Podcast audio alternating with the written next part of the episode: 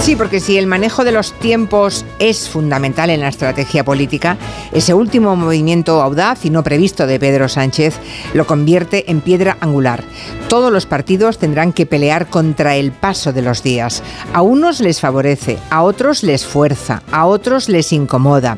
Mientras al espacio a la izquierda del PSOE se le acaba el tiempo para el acuerdo, a la derecha le viene mal atarse a la extrema derecha en plena campaña electoral.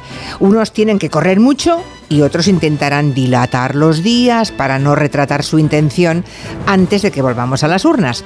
El Partido Popular querrá poner a ralentí sus pactos con Vox. Pero a Vox le interesa exhibir la hoja de servicios ante su electorado antes del 23 de julio. Al PSOE también le interesa correr para ver si donde fue la lista más votada el domingo pasado, el 28M, se le deja gobernar como dijo varias veces Feijo en campaña. Y a sumar le quedan solo ocho días para saber si la operación con Podemos resta o multiplica.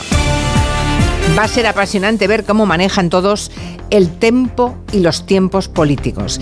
Es posible que ni ellos sepan aún cómo lo van a hacer, porque en algunos casos es sorber y soplar al mismo tiempo. Lo discutiremos en el rato del gabinete con Javier Gallego, Elisa Beni y Arancha Tirado.